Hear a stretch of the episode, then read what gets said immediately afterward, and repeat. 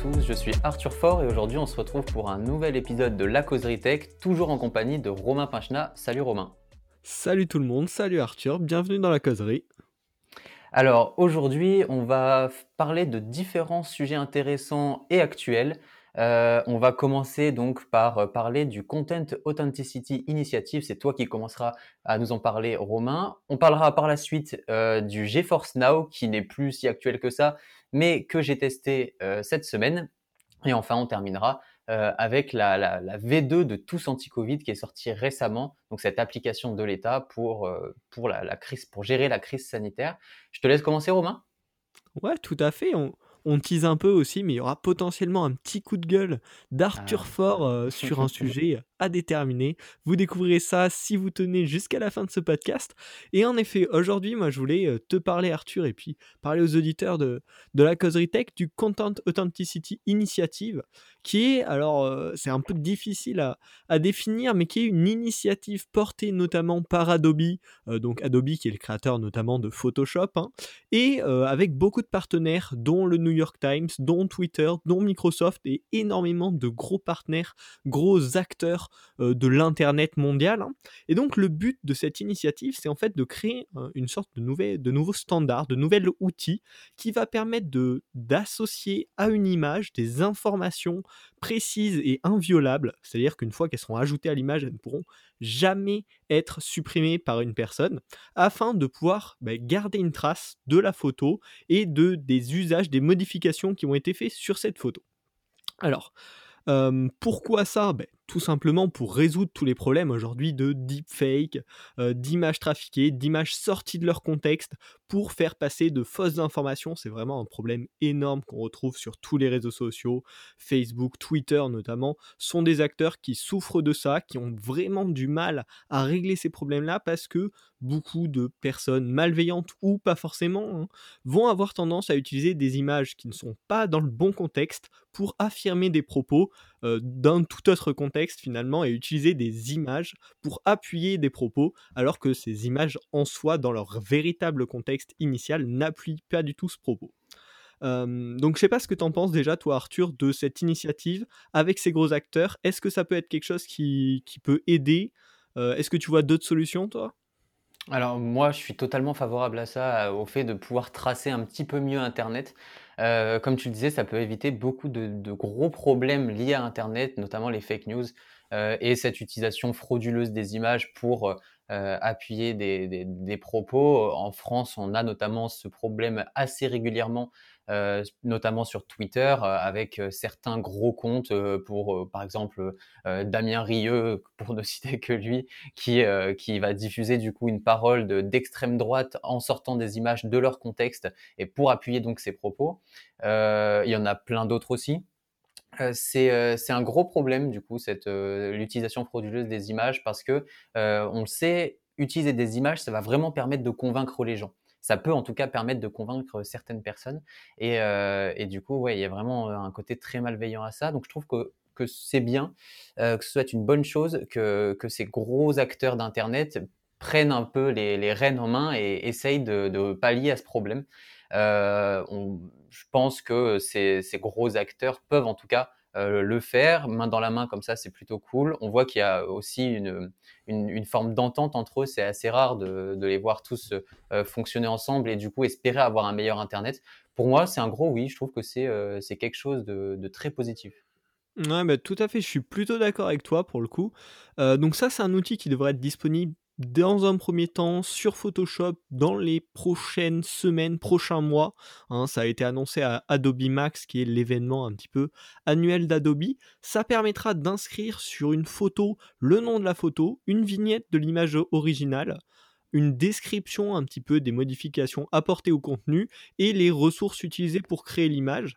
Et donc ça, l'avantage d'avoir des gros partenaires, c'est que normalement, après l'implémentation de cette fonctionnalité dans Photoshop, Twitter sera compatible euh, notamment avec cette nouvelle fonctionnalité pour mettre en avant finalement ces informations qui sont immuables, qui sont certifiées par Adobe et qui prouvent l'authenticité du contenu et son évolution.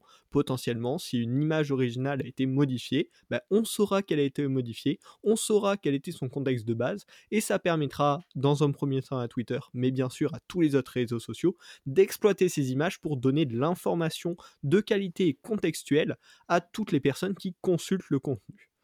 Euh, ouais, je trouve, je trouve ça plutôt cool le fait, juste, je te coupe, le, sur, euh, sur euh, Twitter, que tu parles de Twitter qui, qui, qui, se met vraiment dans cette mouvance, c'est plutôt sympa, étant donné qu'ils sont déjà inscrits dans, dans cette volonté de tracer le web et en tout cas de le rendre un peu plus transparent, euh, en certifiant certains tweets, en, mettant une étiquette sur certains tweets, euh, par exemple pour des tweets politiques, des choses comme ça, ou euh, essayer de montrer des, fake news. Il y avait eu quelque chose comme ça avec un petit i qui disait de faire attention à l'utilisateur. Donc c'était plutôt cool. On voit qu'il y a vraiment cette volonté, en tout cas, de, régler ces, problèmes de fake news et, surtout de rendre tout ça plus transparent.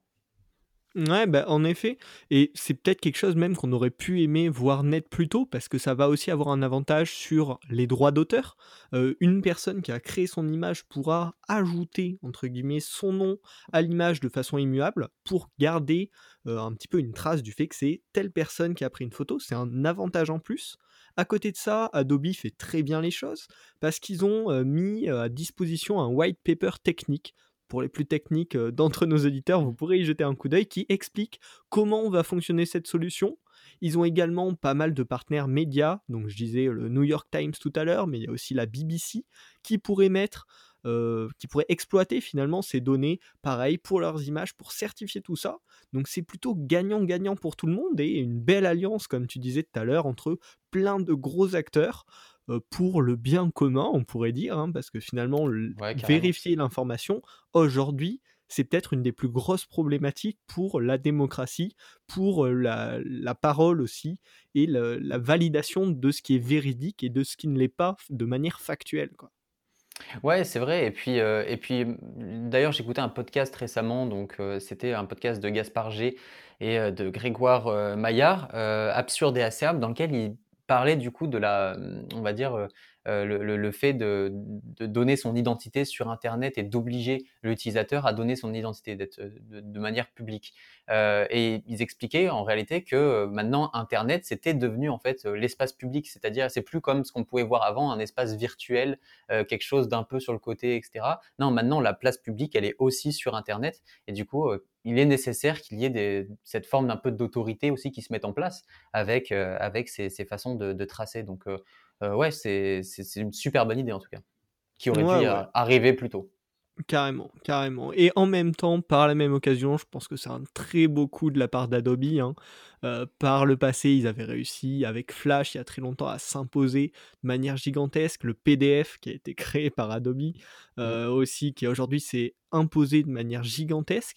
Là, avec ce nouveau Content Authenticity Initiative, qui est certes en partenariat, mais porté notamment par les outils euh, d'Adobe.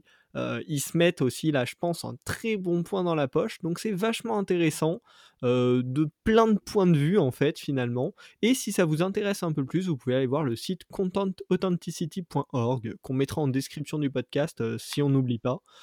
pour avoir voilà, un peu plus d'infos sur, sur tout ce process-là et sur la manière dont ça va être mis en place. mais juste du positif. Je pense que pour commencer cet épisode, pour une fois, on est sur du positif, sur un truc. Euh, c'est vrai, c'est vrai. Et en cette euh, période compliquée, ça fait que du bien d'entendre des bonnes choses sur Internet. Ouais, ça fait plaisir de, trouver des, belles solutions comme ça, euh, en espérant qu'elles arrivent vite, parce que ça fait un petit moment qu'on en avait commencé à en entendre parler. Là, ça a été vraiment annoncé à ce nouveau Adobe Max 2020. Ça devrait arriver. Maintenant, on veut voir ça en, en action. Quoi. Tout à fait. Mmh, pour moi, on a parlé du sujet et je trouve que c'est, euh, quelque chose de très sympa. Je te propose de passer au suivant? Ouais, carrément, on a même réussi à faire bref sur un sujet un petit peu compliqué. C'est vrai que euh c'est rare. L'épisode durera-t-il moins de temps que d'habitude? On ne sait pas. On ne sait pas, on va voir ça. On passe au sujet. Arthur, je te laisse présenter GeForce Now. Alors, GeForce Now, comme tu l'as bien prononcé, euh, c'est une solution qui a été proposée il y a quelque temps maintenant par Nvidia. Alors il y a quelques temps, oui, mais qui est surtout fonctionnel ces, derniers temps et qui marche de mieux en mieux et qui marchera de mieux en mieux, étant donné que c'est un service qui propose du cloud gaming. On a déjà parlé dans, dans un précédent épisode de la causerie avec l'arrivée d'Amazon, de, de Luna d'Amazon. Là, c'est un peu quelque chose de, quelque chose d'un petit peu différent. Euh, ça serait, c'est du, cloud gaming euh, fondamentalement qui est porté donc par Nvidia sur des machines euh, qu'Nvidia propose et surtout met en avant avec ses cartes graphiques et notamment en ce moment avec la RTX. c'est plutôt cool, donc c'est la possibilité de se connecter à une machine distante pour pouvoir jouer. Ça nécessite une très bonne connexion, mais c'est quelque chose de, qui fonctionne si vous avez la fibre ou, ou autre. Euh, alors, c'est quand on parle comme ça, il n'y a pas vraiment de, côté, on va dire, euh, assez original. Euh, il y a déjà plusieurs acteurs qui sont sur le marché, comme j'ai oublié le nom avec la boîte noire, Shadow, Shadow euh, PC, français, Shadow PC, qui est français, voilà, et qui du coup propose ça, l'accès à une machine distante. Là, on n'est pas totalement dans la même chose, étant donné que certes, oui, on, a, on accède à une machine distante, euh, mais on n'a pas complètement accès à la machine. On a accès à ses performances pour pouvoir lancer du jeu vidéo uniquement. Donc, euh, exit tout ce qui est logiciel professionnel ou autre. là, c'est vraiment pour lancer son jeu. Donc, on peut télécharger un launcher qui est disponible sur PC, sur Mac, aussi sur, sur iOS, il me semble. Android, c'est à vérifier, je ne sais pas. Euh, donc, euh, qui est plutôt, euh, plutôt facile à utiliser. On installe ce launcher, on crée un, compte et c'est OK. Et ce qui est vraiment intéressant dans ce, dans ce système-là, c'est le modèle économique qui, du coup, est, est assez original puisqu'il propose une version gratuite. C'est-à-dire qu'on peut utiliser ces serveurs-là de manière gratuite. Euh, qui du coup est sous forme d'abonnement. C'est assez drôle parce qu'on s'abonne à ça alors que voilà, c'est quelque chose de, totalement free. Euh, en fait, il y, a, une petite idée qui est derrière, c'est qu'il faut attendre qu'un serveur se libère pour pouvoir se connecter dessus. Donc, quand on va lancer la version gratuite pour, euh, pour jouer, euh, en fait, on, on, va devoir patienter un petit temps. Alors, ça peut aller de, de 5 à 15 minutes. Euh, et en attendant, voilà, on, est là juste sur notre launcher, en regardant nos jeux si on veut ou autre. Euh, et voilà, au bout de 15 de 5 à 15 minutes, on pourra se connecter et jouer sur euh, à ses jeux préférés, ces jeux qui sont en free-to-play ou les jeux qu'on a achetés, notamment sur Steam, notamment sur Uplay ou encore Epic Game Store maintenant. Par contre, avec cette offre-là, voilà, on est limité à une heure. C'est un peu la. En, fait, ils ont des, une, petite partie de serveurs de, puissance graphique disponible gratuitement pour les utilisateurs un petit peu qui veulent tester. Et on peut y accéder gratuitement pendant une heure plusieurs fois ou c'est euh, une heure et après on doit vraiment payer euh? Non, non, non, plusieurs fois. Tu as juste euh, la durée de session est d'une heure. Après cette, cette session, il faudra que tu repatientes, etc., que tu relances une session en gros. Donc c'est totalement faisable, quoi. Faut jouer. par contre, ils proposent du coup deux autres offres, alors qui sont des offres fondateurs. Les deux s'appellent comme ça. La première, du coup, et c'est un abonnement juste mensuel, qui est à 5,49€, donc ce qui est vraiment pas cher pour, pour se connecter à ça. donc on bénéficie d'un accès prioritaire, donc pas de temps d'attente ni rien pour se connecter au serveur. Euh, on a aussi une durée de session, de session qui est étendue. Alors, elle n'est pas illimitée, elle est juste euh, étendue. Donc, je sais, je connais pas après les, détails dedans. Euh, GeForce communique pas vraiment dessus. Euh, moi, honnêtement, j'y ai joué bien 2-3 heures sans coupure. Donc, bon, je pense que ça dure relativement longtemps. Et là, par contre, on a le RTX d'activer quand on prend cette offre fondateur. Sur la version normale, on n'a pas de RTX. Euh, et du coup, le, le troisième, on va dire, la troisième offre, c'est aussi fondateur, mais qui a un abonnement euh, en gros au semestre, euh, donc qui est à 27,45 euros.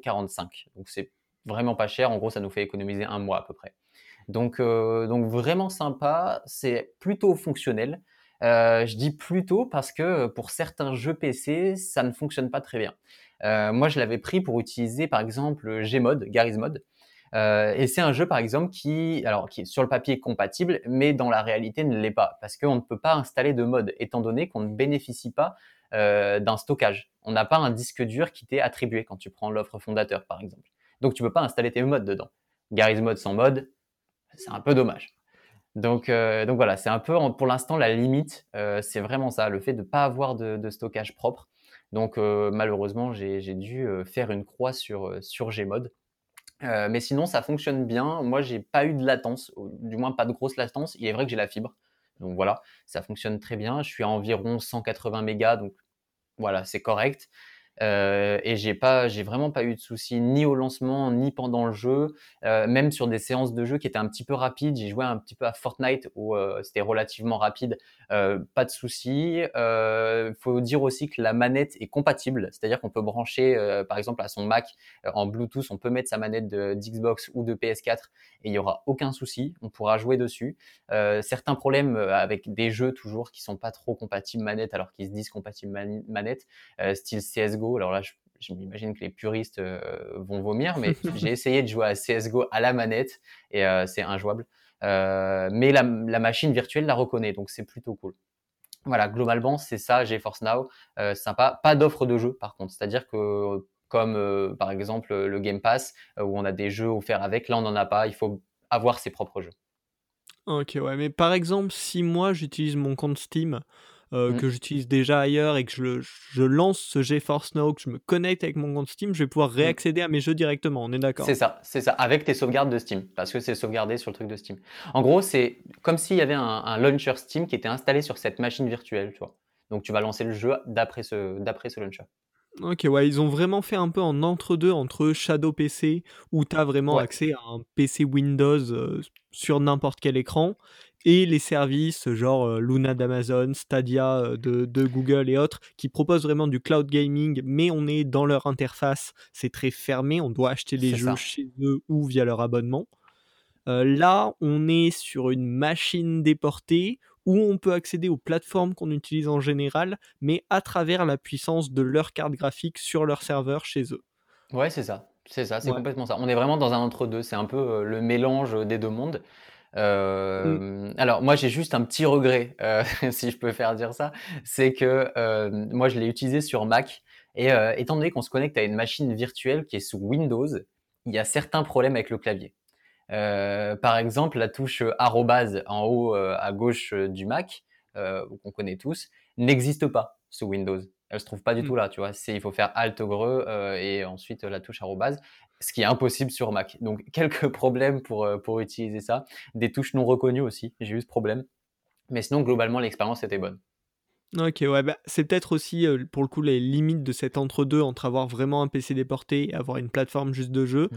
Ils ont trouvé cet entre-deux qui pour moi, me semble pas mal finalement, parce que ça laisse de la liberté euh, aux gamers qui ont déjà pas mal de jeux à des endroits, ou même aux gamers ultra casual, genre moi, où euh, clairement j'ai quelques jeux sur hein, Steam, mais, je joue jamais un petit peu sur ma Xbox. voilà, et donc là, si je prenais euh, ce, ce, GeForce Now, ou même si je le testais gratuitement pendant une heure, je pourrais réaccéder à mes jeux facilement, donc ça c'est mmh. plutôt cool. et puis après, peut-être ces problèmes de correspondance de clavier et tout, J'imagine qu'ils vont les régler parce que globalement, en général, c'est pas c'est pas grand chose. Hein. Les, claviers, ils ont, ils ont des clés, on va dire primaires, un petit peu reliées en fonction du langage choisi et du type mmh. de clavier. le, le logiciel derrière peut le reconnaître comme il veut, donc je pense que c'est réglable, mais c'est vrai que c'est aussi le souci, comme ça, des services qui fonctionnent avec énormément de machines différentes c'est qu'il y a beaucoup plus de chances qu'il y ait des petits bugs à des endroits avec des claviers spécifiques ou certaines localités, des, choses comme ça. Quoi. Ouais, c'est vrai. Et, c'est plutôt pas mal. Je voudrais juste terminer sur le, fait que GeForce Now a aussi une, comme, comme Shadow, un boîtier, tu sais? Euh, mmh. le, Shadow, tu peux brancher un boîtier qui se connecte du coup à ces serveurs-là, etc. Et, auquel tu peux brancher tes périphériques. Euh, là, c'est un petit peu la même chose. Je sais pas si on peut brancher ces périphériques, j'ai pas bien vu. Il y a un port USB, il me semble, sur la Nvidia Shield. Euh, qui est du coup cette petite box, on va dire, qui a été qui a été lancée par Nvidia qui du coup est, est faite pour le, le GeForce Now. Donc donc c'est vraiment cool. Il y a une volonté de se placer aussi entre la console et euh, le PC. En mélangeant un peu tous ces trucs-là, euh, je trouve que c'est pas mal. Et comme tu disais, ouais, pour quelqu'un de casual, c'est vraiment bien, d'autant plus que c'est euh, c'est vraiment très peu cher. Ok, ouais, très intéressant. Et puis le fait qu'on puisse tester gratuitement comme ça, c'est pas mal. tu disais que la qualité était un peu réduite en, version gratuite. Est-ce que c'est c'est quand même ok ou ça donne quoi? Non, ça, ça change pas grand-chose. En, en, gros, la différence, c'est que tu n'auras pas de RTX dessus. Donc le ray tracing, c'est mort tu peux oublier. Après, euh, tu vois pas forcément la différence. Quand tu joues de manière casual comme ça, t'en as rien à foutre. je pense, du, ray tracing. En, globalité, tu sais même pas ce que c'est. Euh, donc bon, il n'y a pas vraiment de problème. Tu vas jouer sur de très bonnes cartes graphiques dans tous les cas où il y aura aucun souci. Tu pourras être en full avec de la HD, etc. Et il n'y a vraiment pas de problème avec ça. Juste, tu n'auras pas du coup de RTX, mais bon, voilà, c'est pas c'est pas grand chose. Ouais, pour une version gratuite de test, de toute façon, c'est vrai que c'est un, peu du détail pour tous les joueurs casual. Moi, tu m'as donné vachement envie, en tout cas, de tester ce, ce GeForce Now. Peut-être que tu auras aussi donné envie à nos, à nos auditeurs. Mmh on mettra aussi le lien dans la description, je pense. Hein. Pareil, Évidemment, pas oublier ça. Euh, et puis les, vos retours, les auditeurs, euh, ça nous intéresse. Si vous avez testé euh, cette petite présentation d'Arthur, n'hésitez pas à venir nous dire. Pareil, nos Twitter, ils seront, ils seront dans la description pour qu'on puisse discuter un petit peu de, des sujets dont on a parlé dans, dans les épisodes de la causerie. Donc n'hésitez pas. Exactement. Et si vous voulez jouer aussi un petit peu, balancez vos pseudos sur certains jeux et on pourra voir ce qu'on peut faire. Moi, j'aime beaucoup, du coup, en ce moment, jouer à des petits jeux comme ça qui, qui sortent, d'autant plus que ce sont les petites brèves comme ça, les soldes de Steam en ce moment, euh, les soldes d'Halloween. Donc, n'hésitez pas, achetez vos petits jeux, des petits jeux indés français, il y en existe encore. Et, et, voilà, comme ça, testez tout ça sur GeForce Now aussi, c'est disponible. Si le jeu est compatible avec GeForce Now, et ça pourrait être super sympa. Ok, d'ailleurs, tiens, tant qu'on parle de ça, petite brève très légère, il y a mmh. un jeu que j'avais vachement envie de tester sur Steam qui est tout neuf, un petit jeu mmh. indépendant, pas français.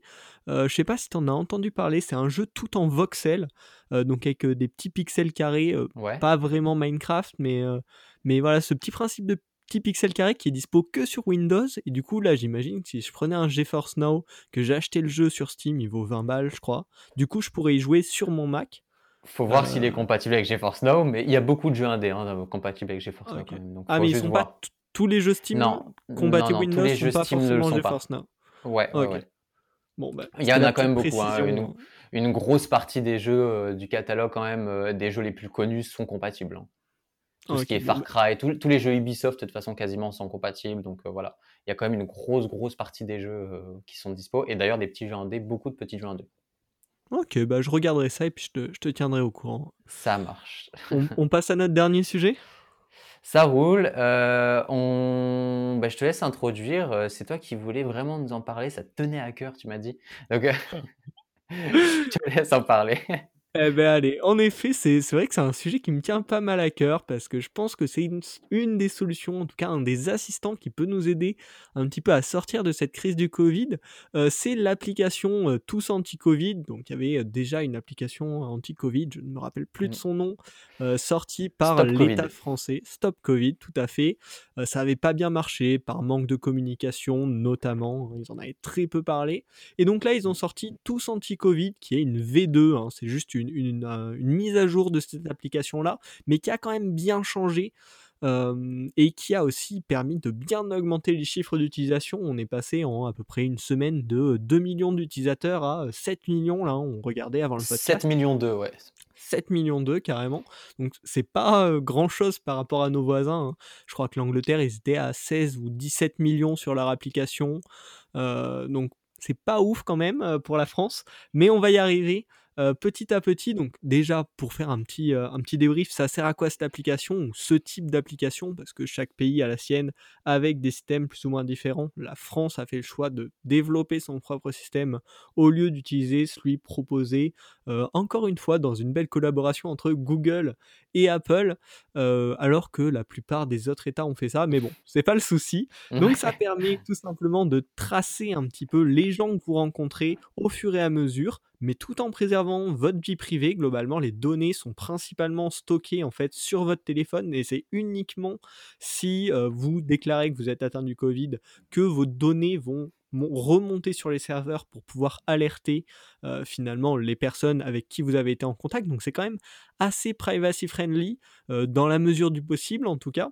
Et donc vraiment le but global de cette application, pour le résumer de manière très concise, c'est alerter automatiquement les gens avec qui vous avez beaucoup été en contact si jamais vous êtes atteint du Covid. Ça permet plusieurs choses. Déjà que ces personnes-là puissent se confiner directement, se faire tester et du coup réduire la dispersion de l'épidémie. Ça va aussi permettre de permettre de réduire énormément les coûts, parce qu'aujourd'hui, c'est quelque chose qui coûte assez cher finalement en, termes d'employés, en termes d'humains, quoi, de retracer qui est-ce que vous avez rencontré, euh, avec qui vous avez partagé du temps, de les appeler pour les alerter, leur dire de faire attention, de se faire tester. C'est tout un programme en fait, hein. ça demande du monde, ça demande du temps, et du coup, automatiser ça via une application, ça fait gagner beaucoup de temps, ce qui est absolument nécessaire aujourd'hui où bah, le monde hospitalier est vraiment très surchargé à cause de cette crise. Et en plus de ça, dans cette nouvelle version, il y a toute une partie d'information qui a été ajoutée avec des statistiques, avec un suivi aussi, euh, des petites news aussi euh, un peu des aides, comment bien gérer, comment faire bien attention, quelle est l'évolution de la situation euh, par rapport à certains types de personnes, etc. donc je la trouve vraiment bien cette V2. Qu'est-ce que tu en as pensé Arthur? Alors moi j'ai plutôt, trouvé ça cool. Après il faut quand même dire que c'est un rebranding total, hein. Il y a vraiment ils ont revu toute la communication autour de ça, vraiment tout le branding, donc c'est plutôt sympa, quelque chose de beaucoup plus actuel au niveau design et cetera. Donc ça déjà c'est plutôt cool, ça donne envie d'y aller. moi l'application en elle-même, on en avait déjà parlé et et je la trouve maintenant en tout cas, très cool et très claire surtout. Très claire, qui va nous permettre d'avoir euh, toutes les informations nécessaires qui sont plutôt intéressantes aussi très pratique, euh, notamment pour se faire les attestations, car tu le disais, euh, ça nous permet de nous confiner, etc. bon, à l'heure à laquelle où on tourne ce podcast, on est normalement en confinement. On est censé être en confinement. Bref. Euh, du coup, voilà, cette application est normalement utile en ce moment pour faire ces attestations, etc. J'ai pu le tester. D'ailleurs, je l'utilise à chaque fois que je me déplace euh, parce que, notamment sur l'iPhone, on peut pré-remplir nos champs directement, adresse, euh, nom, prénom, etc. c'est super facile, super pratique. donc pour moi, c'est top. Euh, c'est une application qui a été nécessaire. On parlera pas de, la, pas la guerre, mais euh, le petit le petit couac qu'il y a eu euh, avec la, la, proposition du coup d'Apple et Google, qui du coup aurait pu être adoptée par l'État peut-être pour faire réduire les coûts aussi, qui aurait peut-être évité ces coûts exorbitants de, stop stop Covid et du coup tous anti-Covid. mais bon, c'est pas le sujet non plus.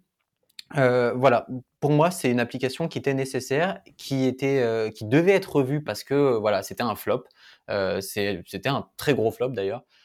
Donc là, je suis content de voir en tout cas qu'il y, a de plus en, qu'il y a de plus en plus d'utilisateurs euh, que, que celle-ci est vraiment adoptée et qu'elle rentre un petit peu dans la société. Et, moi, je trouve que c'est cool. Ça peut être une des solutions, comme tu le disais, euh, pour, euh, pour régler, on va dire, un petit peu au moins cette crise sanitaire. Donc, donc ouais, gros oui, gros oui. Ils ont eu raison, en tout cas, de, la revoir. Mmh. Alors je précise, quand Arthur dit on est censé être confiné, c'est pas parce qu'on ne le respecte pas, bien au contraire. je pense qu'on est plutôt à faire vachement attention et on vous encourage à faire au mieux pour ne pas, pour ne pas étaler le, coronavirus autour de vous, plus par rapport au fait que le confinement actuel est quand même assez léger. Euh, donc voilà, je voulais juste cette petite précision. Euh, tu petite précision parce qu'on encourage absolument à faire attention, à se confiner au maximum et à faire tout ce qui est possible pour limiter les infections autour de vous. Donc, euh, Évidemment, évidemment. Il faut pas, faut, pas sortir comme ça. D'ailleurs, en, tant qu'étudiant que nous sommes, je pense qu'on est ceux qui le respectent le plus visiblement. Donc, euh, donc voilà. Euh, moi, c'est un gros oui hein, pour revenir sur l'application. Je la kiffe. Elle est cool. Bah, gros oui, carrément. Ce que je trouve vachement bien, c'est toute la transparence, notamment euh, par rapport à la confidentialité. Ça, c'est un petit peu une des mmh. questions qui a beaucoup été mis en avant par les médias, un petit peu par tout le monde, sans vraiment savoir de quoi y parler. Il y a des panneaux très clairs, très complets, compréhensibles même par les gens qui ont aucun bagage technique ou qui sont pas du tout proches des, technologies. C'est vachement clair, c'est répondu question par question, euh, de manière compacte aussi. C'est pas des gros pavés, donc vous pouvez tout à fait vous informer. et puis c'est voilà, c'est joli, plutôt pas mal. Ah oui, très joli. C'est du simple et efficace, mais c'est joli. On peut que vous encourager à aller découvrir l'application si c'est pas encore fait.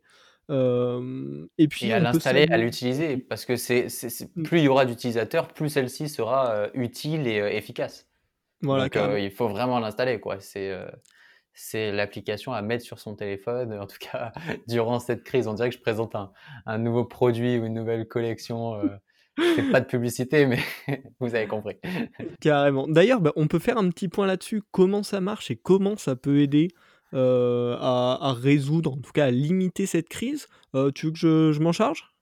Vas-y, si tu veux. Tu as l'air d'être bien calé sur le sujet. Bah, calé, c'est peut-être un grand mot, mais je me suis pas mal informé justement parce que c'était une tu vois, une, grande question pour moi de comment ça peut marcher, comment ça peut être utile.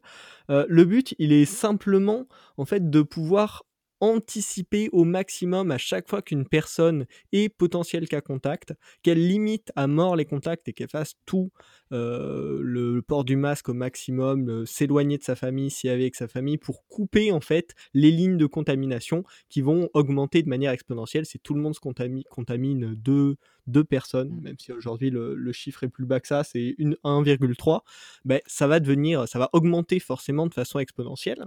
Et du coup, plus on peut couper ces lignes de contagion tôt, plus l'épidémie va se diffuser lentement. Et c'est là où rentre, rentre euh, en compte l'application, c'est que plus il y a de monde qui utilise cette application, plus on va pouvoir alerter facilement et rapidement en amont au maximum les gens qui sont des potentiels cas contacts et du coup couper ces lignes de contamination. C'est pour ça que c'est absolument important que beaucoup beaucoup de monde installe l'application pour la rendre de très très fonctionnelle. Si on alerte que une personne sur dix qui est dans nos réels cas contacts, ben forcément l'impact va être plus faible. Alors que si quasiment tous les gens qu'on a eu qu'on a rencontrés pendant la période où on pouvait potentiellement les infecter euh, sont utilisent l'application et sont donc alertés directement, on va pouvoir très rapidement euh, couper tous ces contacts, euh, couper toutes ces potentielles lignes de transmission. Est-ce que j'ai été assez clair sur cette C'est très très clair. C'est très très clair. Il faudrait juste dire comment fonctionne l'application. Elle repose du coup sur le Bluetooth, donc ça nécessite de laisser activer son, son Bluetooth pour ceux qui veulent utiliser l'application. Sinon, ça ne marchera pas. Euh, en gros, l'application va communiquer avec les autres téléphones qui possèdent l'application autour de soi et euh, va euh, du coup vous déclarer en contact avec une de ces personnes. Si la personne en face était déclarée contact, enfin, contagieuse, vous aurez une alerte comme quoi vous êtes contact avec celle-ci. Si vous avez passé 15 minutes, il me semble que c'est, donc c'est quand même assez beaucoup, 15 mmh. minutes à côté de la personne à moins de 2 mètres, il me semble, pour la, la, distance. Enfin voilà. donc, à peu près. Je, pense qu'après, les algos sont un petit peu plus avancés que ça. Euh, ils prennent en mais globalement, ça fonctionne mais globalement, c'est ça, le, c'est ça le principe, ouais, tout à fait. Donc voilà, donc si vous installez l'application, laissez votre Bluetooth activé. Certes, ça, ça, fait diminuer un petit peu votre pourcentage de batterie, mais, euh, mais c'est nécessaire. Ouais, franchement d'ailleurs, par rapport à ça, euh, c'est une une critique que j'entendais pas mal. Euh, je sais mmh. pas si tu as été faire le tour. Moi, j'ai été voir dans euh, les, le diagnostic de la batterie qu'on peut avoir sur l'iPhone et ça consomme euh, que dalle sur une journée. Hein. Ouais, ouais, c'est sûr. genre 1% quoi, de ma consommation de batterie. C'est vraiment pas. c'est 2%. Voilà, là je l'ai mmh. sous les yeux, c'est 2% de ma consommation de batterie sur une journée. C'est pas catastrophique. Non, c'est sûr, c'est sûr. Euh, juste moi, j'aimerais bien qu'ils envoient une notification quand notre, euh, parce que en fait, on reçoit pas de notification quand notre Bluetooth est coupé, euh, pour nous juste nous dire en fait d'activer notre Bluetooth. C'est un peu dommage. Mmh. plusieurs fois, ça arrivé de lancer l'application et de dire ah ben en fait j'étais déconnecté parce qu'en fait mon Bluetooth était éteint. ça m'arrive des fois de couper mon Bluetooth par exemple quand je suis connecté à une enceinte Bluetooth et que je la désappairer de mon téléphone, j'enlève le Bluetooth, ça va plus vite. Euh, et, du coup, ça vous déconnecte de l'application euh, Stop Covid. Donc, ce serait cool euh, qu'ils envoient une notification pour dire attention, vous êtes, vous n'êtes plus connecté, quoi. Mmh, ouais, bah tu, tu, fais bien de préciser ça parce que je pense qu'il y a pas mal de, de, monde qui a justement ce petit réflexe de supprimer le Bluetooth. donc nickel. On, on, a pas, on a donné beaucoup de notes positives quand même, je trouve, dans ce podcast. C'est vrai que c'était bien de terminer avec un bon coup de gueule. T'as raison, un petit coup de gueule du coup pour PlayStation. Alors, PlayStation, on va dire le lancement surtout des, nouvelles consoles, ça se positionne surtout sur PlayStation parce que euh, c'est les, premiers concernants, on va dire, par ce problème-là. Euh, les consoles, du coup, les précommandes ont été ouvertes. Euh, beaucoup, beaucoup, beaucoup de personnes ont précommandé cette console. Il y a d'ailleurs eu plusieurs vagues. Et malheureusement, en début de, semaine dernière, quelques problèmes ont opéré, c'est-à-dire que les stocks disponibles derrière ces précommandes n'étaient pas au rendez-vous. Euh, donc les euh, distributeurs, certains distributeurs euh, se sont retrouvés un petit peu embêtés et ont dû contacter les, personnes qui avaient précommandé ces consoles pour leur dire ben, vous les aurez peut-être pas avant 2021. c'est un petit peu dommage et c'est un problème récurrent, notamment. Alors, je ne me souviens plus, il y avait un pays qui était vraiment fortement concerné par, par ce problème-là et du coup, un des revendeurs locaux a dû a dû les contacter et a dit, OK, là, le problème, c'est que nous, on ne peut pas assurer plus de 10% des précommandes. Donc c'est un très gros problème. en France, il y a eu ce, souci-là avec Micromania qui a dû du coup contacter, les utilisateurs, les, clients qui ont, qui du coup, ouais, qui ont précommandé euh, cette console pour leur dire, bah, attendez, vous ne les recevrez pas le jour J, euh, vous les recevrez même peut-être plus tard. LDLC, par exemple, euh, donne du coup une, un planning, on va dire, très très large de la mi-novembre. à la mi-janvier. Donc c'est quand même, enfin c'est c'est pas normal. Moi c'est quelque chose qui m'a un peu déçu parce que bon on le savait qu'il y aurait des problèmes euh, pour fournir, on va dire, ces stocks. Avec la crise sanitaire, euh, la production a été réellement ralentie. C'est vrai chez eux, mais c'est vrai d'ailleurs dans, plein de domaines. Euh, on avait eu ce problème aussi, par exemple, pour les iPhones où les délais ont été un petit peu rallongés. là, du coup, le, fait d'avoir ouvert autant de précommandes, moi, me pose un petit peu problème parce qu'ils étaient au courant de ce qui allait se passer. Forcément, ils savaient qu'ils ne pourraient pas, qu'ils ne pourraient pas répondre à toute cette demande. Euh, et ils ont continué d'ouvrir les précommandes, de lancer plusieurs vagues, même pour, ce, même pour celle-ci. Donc, euh, mmh. c'est un petit peu dommage. Je trouve que c'est décevant pour euh, quelqu'un qui va la précommander, qui a. En plus, une console, c'est vraiment un achat plaisir. Donc, on veut se faire plaisir en préco ça. Et, et au final, on se retrouve un petit peu, un petit peu embêté parce qu'on ne l'aura pas le jour même, on n'aura pas le mois même, on l'aura peut-être même pas pour la fin d'année. Donc, voilà, un petit peu dommage. En plus, le hasard fait qu'il y a une comme on parlait de la crise sanitaire, il y a un peu un regain de cette crise. Tout le monde euh, se retrouve un petit peu confiné euh, en Europe. Euh, et ben, la console tombait bien. Et au final, non, parce qu'elle n'arrivera pas chez une grande partie des clients. Et ouais, tout à fait. Ben, c'est là aussi, il y avait cette grande course avec Microsoft. Hein. Euh, ils veulent toujours. Euh, on, ça sentait un petit peu le duel des dates de euh, sortir sa console en premier, au meilleur prix, etc. C'est un objet très Noël friendly, si je puis dire. Ouais, Donc, il fallait absolument pour chacune des deux entreprises qu'ils le sortent là, maintenant, euh, bah, avant la période de Noël et finalement euh, PlayStation ne vont pas être capable de livrer beaucoup de produits avant Noël, ce qui est quand même très dommage. Et mmh. peut-être, alors là c'est une pure supposition, mais que le design très spécial de la PlayStation qui peut plaire à d'autres, qui plaît moins à moi, euh, mais est peut-être aussi en cause dans ces retards-là, parce que bien sûr la crise sanitaire retarde, mais vu que c'est des pièces très spécifiques, je pense avec des formes spéciales, il y a également le petit motif de la PlayStation qui apparemment recouvre euh, pas mal du pas mal ça, il est, comme gravé dans le plastique mmh. c'est ça donc forcément ça fait beaucoup de pièces très spécifiques je pense euh, et du coup plus de complexité à produire l'objet et du coup la crise sanitaire qui vient par-dessus, euh, c'est sûr que c'est la galère quoi. Je pense que tous ces facteurs euh, Ouais, ouais, t'as raison. Et, aussi, alors, ce qui est assez marrant en fait dans cette histoire, c'est que PlayStation avait bien réussi le début de sa communication, qui était parfaitement maîtrisé.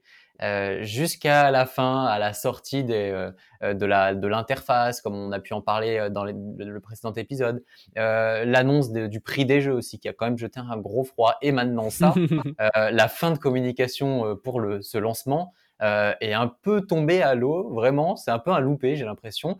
Alors que c'est assez marrant, Microsoft avait fait un, un lancement de communication euh, qui était très faible, où euh, voilà, on avait l'impression qu'ils, ouais, ouais, c'est ça, on peut le dire, un petit peu foireux.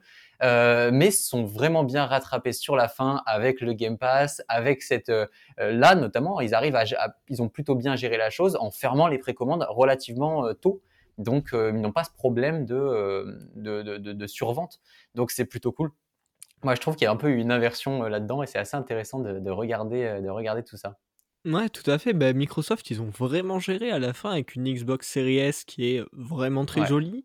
toute cette formule avec le Game Pass où en fait ils te poussent vachement à acheter ces consoles sous forme d'abonnement avec le Game Pass où il y aura énormément de jeux euh, dont certains assez balèzes, hein, euh, Assassin's Creed Vanilla, si je le prononce bien. Euh, Valhalla.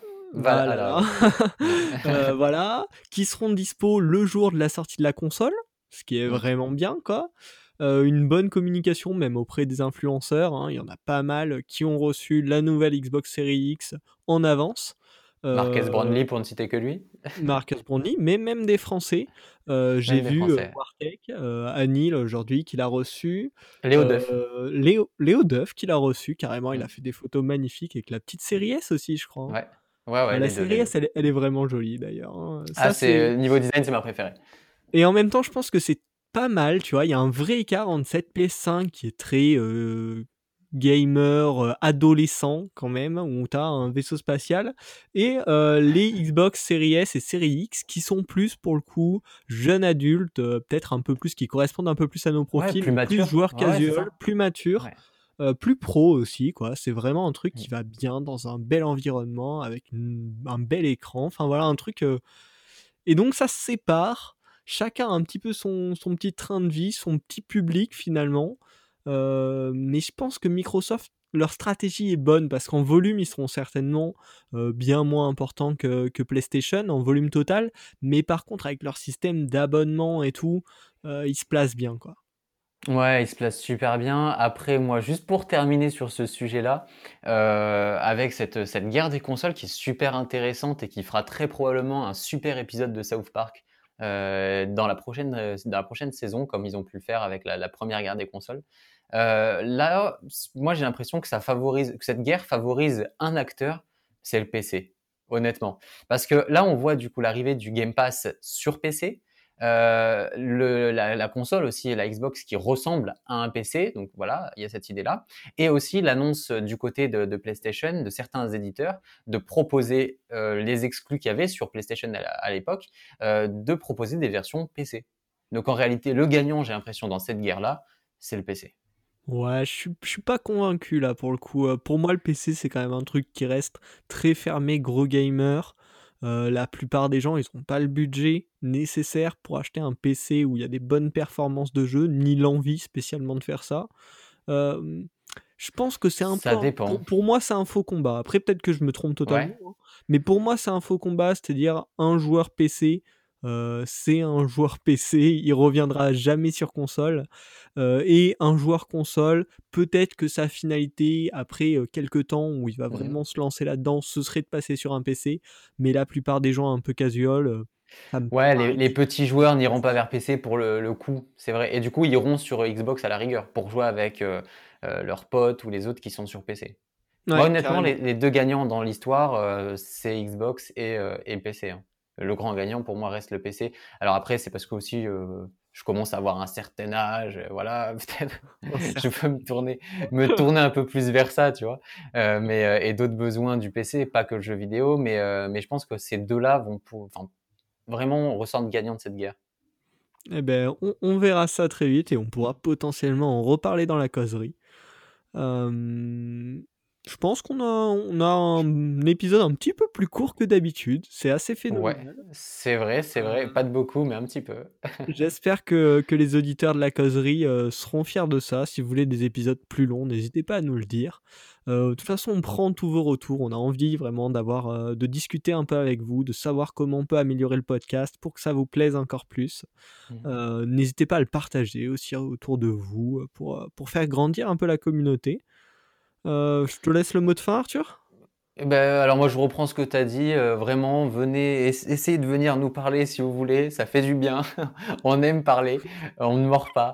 Donc un peu euh, pitié là comme ça. ouais c'est vrai, c'est vrai, c'est vrai. non mais honnêtement ouais, moi je recommande juste le, fait d'échanger un petit peu sur ce dernier pour pouvoir l'améliorer et faire en sorte qu'il vous plaise à vous, c'est le principal. Euh, bon, on a encore parlé de sujets qui nous intéressaient. Euh, on espère que ça vous a intéressé. Euh, et, on reviendra du coup, on l'espère, de manière régulière, donc dans deux semaines, pour vous proposer un nouvel épisode. Il y a d'ailleurs la conférence Apple qui arrive, qui a été annoncée hier soir, qui pourra peut-être faire l'objet d'un des sujets de, cette conférence, on l'espère. Ouais, Sur ce, cette spoiler, One More Thing annoncée d'Apple risque d'être décevante. Moi, je sens pas très bien le One More ah, d'accord, ok, ok. Moi, je le sens bien. J'espère. Moi, je, crois à la surprise. Je suis positif dans cet épisode. ouais, non, il faut bien qu'on clash un petit peu Apple. On, est trop gentil en général. Quoique dans la non, pour la dernière conférence, on n'est pas très gentil en fait. Non, on n'a pas été très très gentil non plus. C'est vrai, c'est vrai. Enfin bon, c'est à découvrir dans le prochain épisode. Dans le prochain épisode. Sur ce, bonne journée à tous, bonne continuation, à la prochaine. Salut.